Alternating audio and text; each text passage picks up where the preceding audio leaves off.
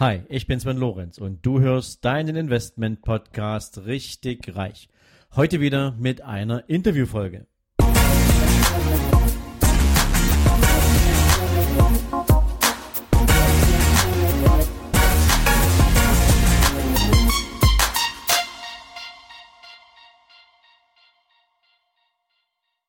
Hallo und herzlich willkommen wieder einmal zu einer Interviewfolge in deinem Investment Podcast Richtig Reich. Und heute habe ich mir einen sensationellen Gast eingeladen. Jemand, der mit seinem Podcast wahnsinnig viele Menschen inspiriert, der schon seit langer Zeit, ähm, ja, super spannende Impulse in die Community sendet. Er ist Podcaster, wie gerade schon gesagt. Er ist YouTuber. Er hat in verschiedenen Unternehmen seine Finger drin. Er ist alles in allem wahnsinnig vielseitig und er ist ein gern genommener Interviewgast. Ich habe noch vergessen, er ist natürlich auch Buchautor. Darüber werden wir heute sprechen, zum Teil zumindestens. Ähm, ja, wen habe ich mir eingeladen? Ich habe mir David Brüch eingeladen. Die meisten kennen ihn als Dave und er ist der Begründer und Initiator und Host des Fünf Ideen Podcast. Herzlich willkommen, Dave, hier in meinem Podcast. Hallo Sven, mega geil. Vielen Dank, dass ich da sein darf und ganz tolle Worte. Vielen Dank. Naja, so gehört sich das natürlich auch für jemanden ähm, deiner Qualität. Ähm, ich würde natürlich gern anfangen, lieber Dave. Nicht alle, ja, die äh, meinen Podcast hören, ähm, haben vielleicht schon Berührungspunkte mit deinem Podcast gehabt. Und bevor wir in die einzelnen Themen reingehen, ähm, haben wahrscheinlich natürlich nicht so viele jetzt ähm, vielleicht doch schon den hundertprozentigen Überblick, wer ist David Brüch eigentlich. Ähm, deswegen wäre es mir total lieb, wenn du kurz ein bisschen was zu dir erzählst, wo kommst du her? Wie bist du eigentlich äh, dahin gekommen, wo du heute steckst? So, was waren so die absoluten Milestones in deinem Leben? Ja, und ähm, erzähl einfach mal. Wer bist du? Ja, also äh, die Geschichte ist recht lang, aber ich würde sie ein bisschen abkürzen. Also ich bin 34 Jahre alt, Familienvater, zwei Kinder, eine Frau und äh, Unternehmer, mehreren Unternehmen beteiligt. Mein Hauptgeschäft ist heute eine Content-Marketing-Agentur in Köln.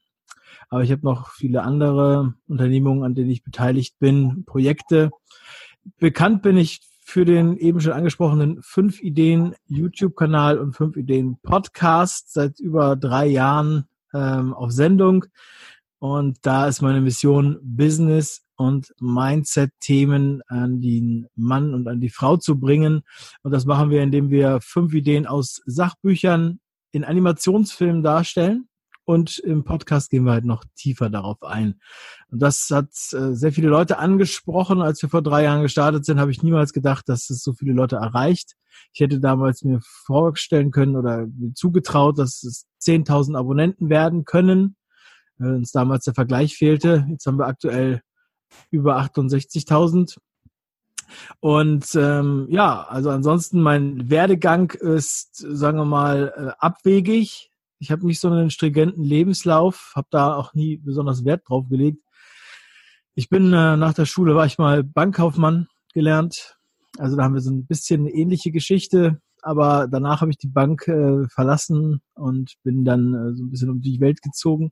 War Reiseleiter, dann habe ich äh, Medientechnik studiert nach dem äh, Zivildienst und bin auf einmal zum Film gekommen, habe dann äh, Dokumentarfilme produziert, war aber auch Sounddesigner, bis ich dann selber Produzent wurde und ja, aus meiner Filmproduktion wurde dann die Content Marketing Agentur und heute bin ich hauptsächlich strategisch im Marketing äh, unterwegs und produziere Content. Das bedeutet Videos und Podcasts und Bücher für mich und für meine Kunden.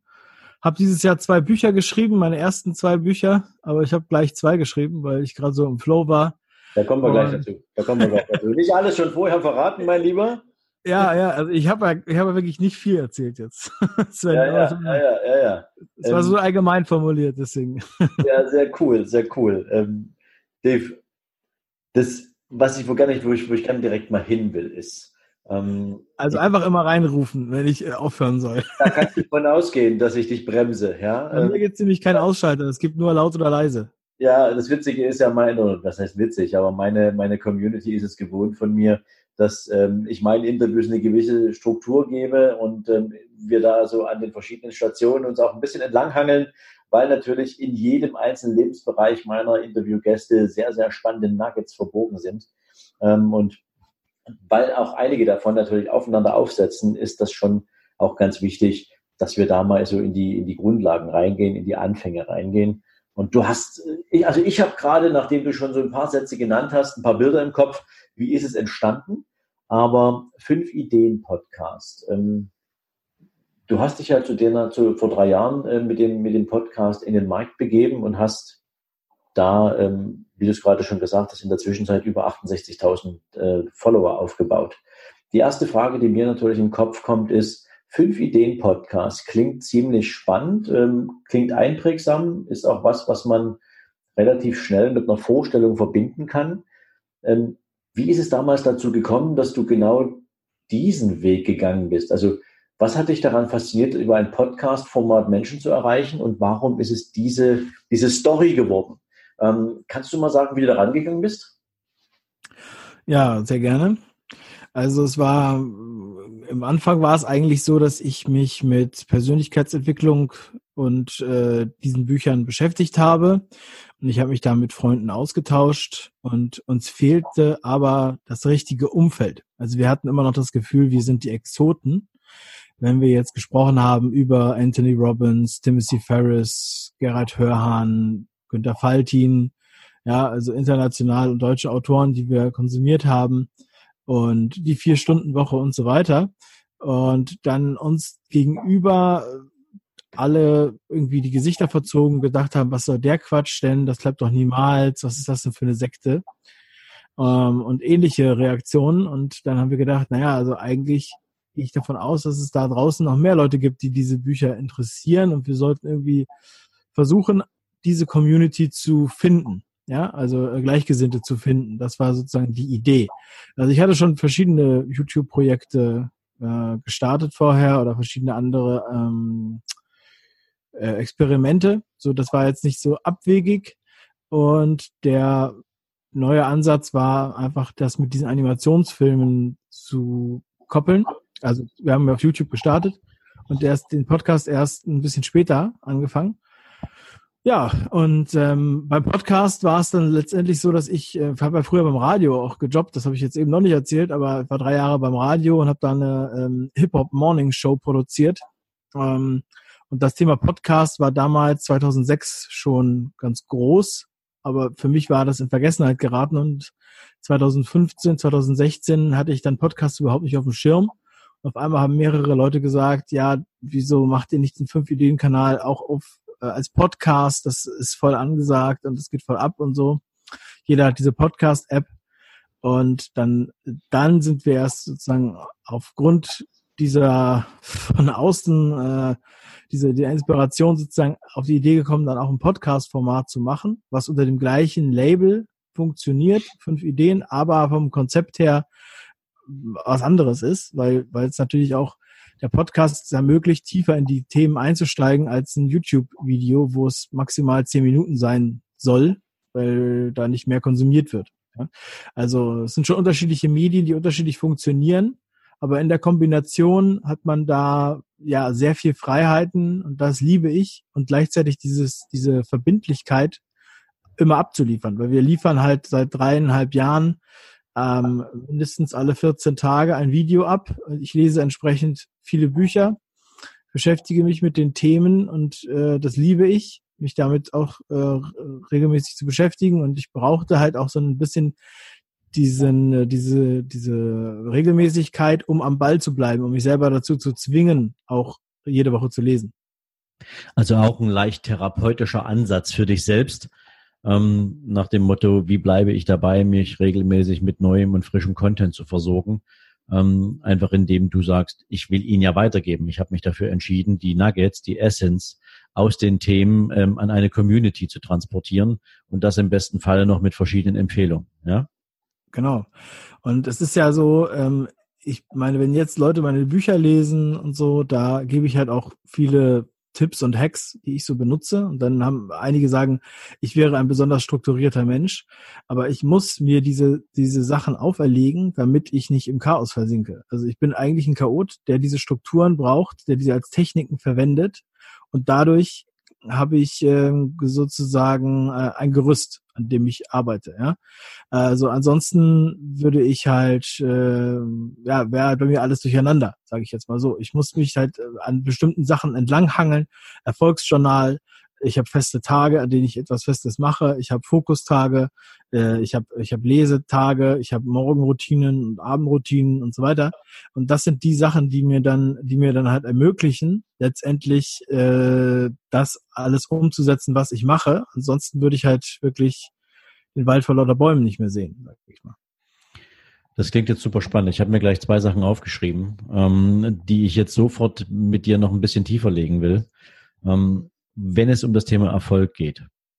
Wenn es darum geht, dass äh, du dir selbst eine Struktur auferlegst, weil du weißt, nur wenn du die einhältst, dann bleibst du auch produktiv und versinkst nicht, wie du es so schön gesagt hast, im Chaos. Äh, da hast du jetzt gerade von zwei Dingen gesprochen, nämlich einmal vom Thema Routinen. Ja, du gibst dir selbst Routinen und du hast eine bestimmte Struktur für dich festgelegt, wann du welche Dinge tust. Jetzt nehme ich mal einfach den Ball auf und sage, okay, natürlich kann man sich sowas eher erlauben, wenn man der Herr seiner Zeit ist und die auch frei einteilen kann. Das ist jetzt wahrscheinlich für jemanden schwer vorstellbar, der irgendwie so eine acht Stunden Schicht in der Straßenbahn schiebt oder der am Fließband steht als Angestellter und sagt, hm, wenn ich mich weiterentwickeln will, wenn ich mich mit Persönlichkeitsentwicklung auseinandersetzen will, dann bleibt mir halt nur die Freizeit. Da ist nicht so viel mit Struktur ich muss gucken, wie kriege ich das dann noch in meinem Privatleben unter. Wie, inwieweit hilft dir denn diese Art von Routinen und zum Beispiel, ja, Routinen, lass uns mal dabei bleiben. Was hast du da für Routinen für dich festgelegt, um deinen Erfolg zu stabilisieren, um deinen Erfolg auch regelmäßig auf sichere Füße zu stellen? Gib mir da mal ein, zwei Beispiele. Was sind so Morgen- oder Abendroutinen, die du dir gibst? Mhm. Ja, sehr gerne. Ja, einmal ganz kurz zu einem Straßenbahnfahrer. Ähm, also jeder, der das natürlich jetzt hört und von 9 to 5 arbeitet, wie man so schön sagt, ähm, es ist natürlich so, dass man nicht einfach so Zeit äh, dazu bekommt, aber man muss sich halt überlegen, okay, was möchte ich? Möchte ich jetzt zum Beispiel mir in der Woche vier Stunden oder sechs Stunden Zeit nehmen für ein weiteres Projekt oder ein Projekt, mit dem ich weiteres Einkommen generieren kann neben meiner Straßenbahnarbeit, um bei dem Beispiel zu bleiben. Ja, also möchte ich jetzt zum Beispiel das morgens vor der Arbeit oder abends nach der Arbeit oder am Wochenende abzwacken, damit ich da äh, mir ein Asset aufbaue, von dem ich langfristig dann mehr Freiheit habe, weil ich nicht nur von dem einen Straßenbahnjob abhängig bin. Ja, und ich glaube, dass Freiheit wichtiger ist als Freizeit. Also wenn man bestimmen kann, was man macht, also freiwillig. Ja? Und ähm, man muss, glaube ich, irgendwo anfangen. Und natürlich muss man vielleicht auch was investieren, auch an Zeit investieren, um sozusagen ähm, sich da mehr Freiheit zu erarbeiten, wenn man jetzt noch Straßenbahnfahrer ist und was anderes machen möchte. Ähm, und das ist natürlich meistens dann der schwierigste Schritt, ja. Aber wenn man dann erstmal diesen Schritt gewagt hat und das erste also das zweite äh, Einkommen sozusagen aufgebaut hat oder was passiv aufgebaut hat, dann wird man halt auch beruhigter. Dann kann man vielleicht bei der Straßenbahn auch einen Tag weniger in der Woche arbeiten und kann an dem Tag was anderes machen. So, das wäre jetzt mein Ziel in dieser Richtung. Ja, da kann man vielleicht mal drüber nachdenken.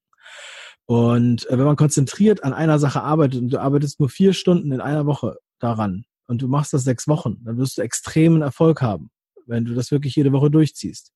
Wenn man da einfach mal drüber nachdenkt, dann wird sich da schon viel auftun. So, jetzt kommen wir zu meinen Routinen. Ähm, also ich habe eine Morgenroutine und ich habe abends äh, Abendroutinen. Ähm, zum einen ist für mich immer ganz wichtig, den Tag abzuschließen vor dem Zähneputzen mit meinem Erfolgsjournal. Ich habe, also ich schreibe für jeden Tag einmal auf, wofür ich stolz bin, worauf ich stolz bin oder wofür ich dankbar bin. Also ich konzentriere mich da auf sehr positive Sachen. Das schreibe ich formlos auf, so wie es mir gefällt. Also es liest ja sonst niemand. Das ist jetzt kein Tagebuch, wo ich jetzt schreibe, liebes Tagebuch, heute war ein sonniger Tag. Könnte man auch so machen, aber ich mache das eher so in Spiegelstrichen. und um mir halt bewusst zu machen, was halt alles gut läuft. Weil unser Gehirn ist generell auf Negativität gepolt. Das ist so evolutionär bedingt. Also das ist ganz normal. Negative Dinge werden zehnmal weitererzählt und positive Dinge nur einmal. Das liegt daran, dass Steinzeitmenschen, sage ich jetzt mal, so pauschal, mussten halt aufpassen, wenn irgendwas giftig war, irgendeine Beere, dann wussten die das weitererzählen, damit der Stamm nicht stirbt oder die Leute. Ja, deswegen ist das, ist das sind wir so ein bisschen alarmiert und so ein Stück weit könnte man sagen äh, paranoid. Und äh, wir müssen uns gegen dieses Animalische ein bisschen wehren, zum Beispiel mit solchen Techniken, damit wir uns wieder auf Positivität konzentrieren können. Denn ohne Positivität und Hoffnung letztendlich würden wir ja nur stagnieren oder würden uns einkauern und hätten Angst, ja, und wir würden Angst haben zu wachsen, rauszugehen und was zu wagen, was zu riskieren und neue Wege zu gehen. So, deswegen, das, das ist das, was ich abends immer mache. Jeden Sonntag ähm, plane ich abends meine Woche vor. Ähm, also ich habe da eine, also ich plane das ziemlich genau. Natürlich, jeder weiß, dass man nicht das Leben nicht planen kann. Also es passiert natürlich trotzdem immer ungewöhnliche Sachen, ja. Aber ähm, man hat einfach immer ein bisschen bessere Kontrolle über seine Zeit. Ich bin jetzt äh, Unternehmer und schon sehr lange äh, Unternehmer. Ich weiß, dass man natürlich, wenn man angestellt ist, fremdbestimmt ist. Aber die Zeit, die man sonst noch hat, kann man sich natürlich gut einteilen. Und ich habe ja schon gesagt, ich bin unternehmerisch viel unterwegs. Also nicht nur jetzt wirklich unterwegs, sondern auch auf vielen äh, Projekten. Aber ich habe trotzdem meine Familie und meine zwei Kinder, mit denen ich natürlich auch Zeit verbringen will und so weiter. Von daher ist es halt wichtig für mich auch, das zu planen, dass ich dann halt auch weiß, wann ist Familienzeit und wann ist sozusagen Arbeitszeit. Ja, also ähm, für mich ist das eigentlich alles schön. Ich liebe das. Ja, ähm, Stefan Friedrich sagt ja auch statt Work-Life-Balance äh, Überraschung. Du lebst auch, wenn du arbeitest. Ja, und so ist es halt. Also für mich ist das, äh, ist das einfach, gehört das einfach so zum Leben dazu, das so zu vereinbaren. Und ähm, also in meinen Büchern schreibe ich das auch sehr ausführlich, wie ich das mache. Jeder kann da bestimmt gucken, ob da was für ihn dabei ist und ob was für ihn umsetzbar ist. Für einige ist es das. Und äh, das ist so ein bisschen meine Mission meine Morgenroutine, wenn ich die jetzt auch nochmal äh, an, äh, erwähnen möchte, also da ist das Problem, dass sich das immer so ein bisschen ändert von den Zeiten her, wegen der Kinder, weil die sich auch die ganze Zeit ändern. Wenn man jetzt kleine Kinder hat, der große ist vier, der kleine ist eins, da ist es so, dass es quasi alle paar Monate oder alle paar Wochen äh, ändert sich das. Die Kinder wachen früher auf, die Kinder wachen später auf oder die Kinder sind die Nacht wach oder der eine schläft nicht mehr da, der andere will da schlafen und so weiter. Und das macht einem dann so eine Morgenroutine oft kaputt, wenn die Kinder vorher bis um acht geschlafen haben und auf einmal immer um sechs aufstehen. Ja. Deswegen, das ist extrem dynamisch, muss ich jetzt ganz ehrlich sagen. Also ähm, da ist jetzt manchmal nur morgens nur eine Stunde Zeit. In der Zeit trinke ich normalerweise Wasser sehr viel, dann trinke ich einen Kaffee und dann lese ich zum Beispiel.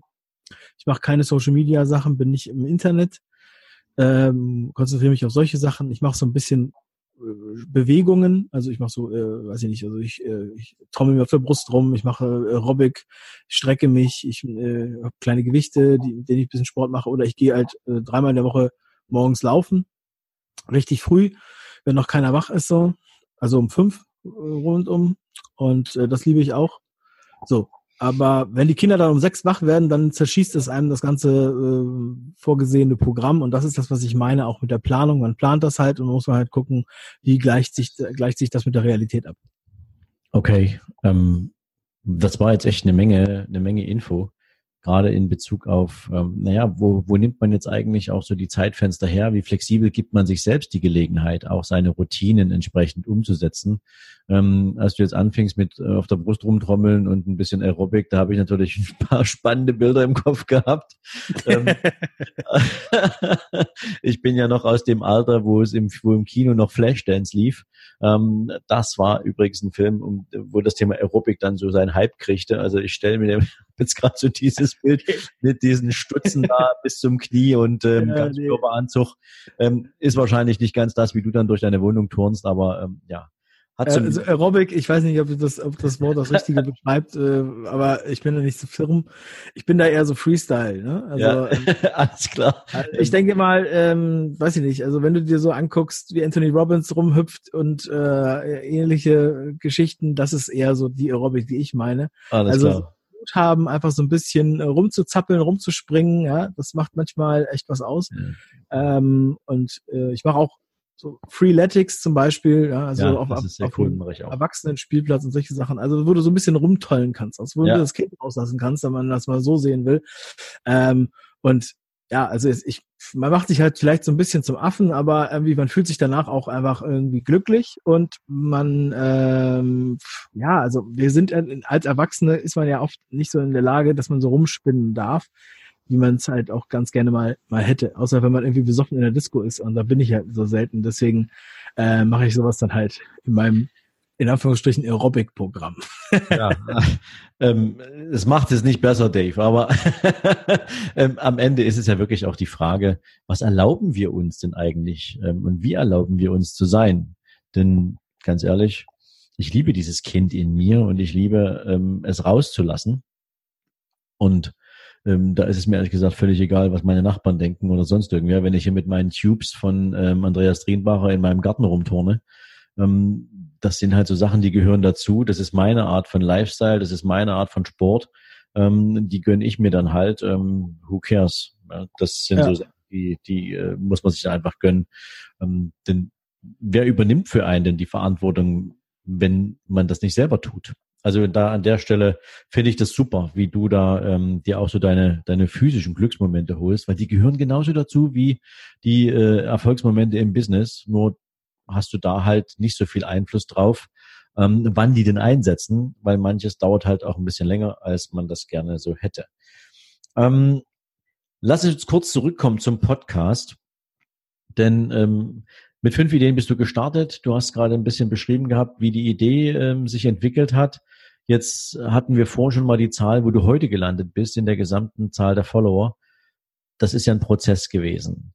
Ähm, als ihr angefangen habt, diesen Podcast und diesen YouTube-Kanal zu entwickeln, wie muss ich mir jetzt vorstellen, weil es gibt ja da draußen eine Menge Menschen, die überlegen, wie gehen sie denn selbst mit etwas um, was sie anderen zu geben und zu erzählen hätten. Und ihnen fehlt es meistens so an Vorstellungskraft, dass das, was man sagt, dass das, was man den Leuten mitgeben kann, tatsächlich gehört wird, dass es überhaupt irgendjemanden interessiert. Was sind denn so deine Erfahrungen aus dieser Anfangsphase der YouTube- und Podcast-Veröffentlichungen ähm, in Bezug auf die Resonanz, die ihr erfahren habt? Und wie hat sich dann daraus auch ein Stück weit euer Geschäftsmodell entwickelt? Mhm.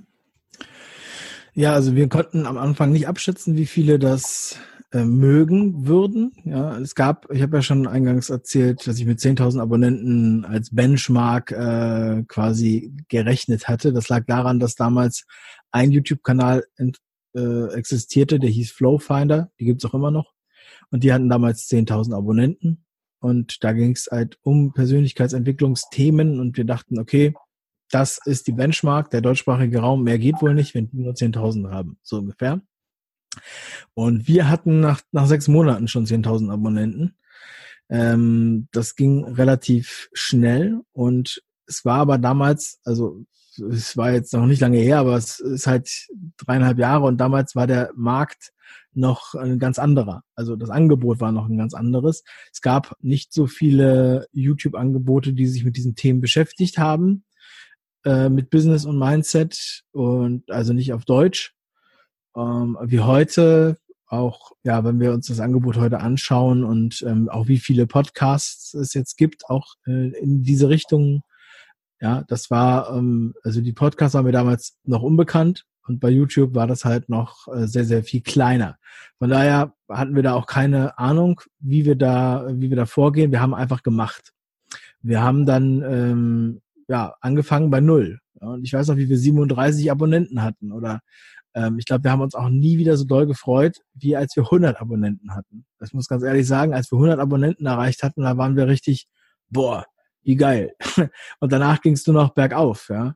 Ähm, und ähm, wir haben alle 14 Tage nur veröffentlicht, wir haben also auch relativ wenig Videos veröffentlicht. Heute würde ich das, glaube ich, ein bisschen anders machen, aber damals ähm, war das auf jeden Fall ja, ein ganz guter Weg. Und es wird ja auch immer noch sehr viel geschaut. Also wir haben über 100.000 äh, Views im Monat und ähm, auch kontinuierlichen äh, Abonnentenwachstum. Und ja, wir werden die 100.000 noch erreichen. Mal schauen, wie lange das noch dauert.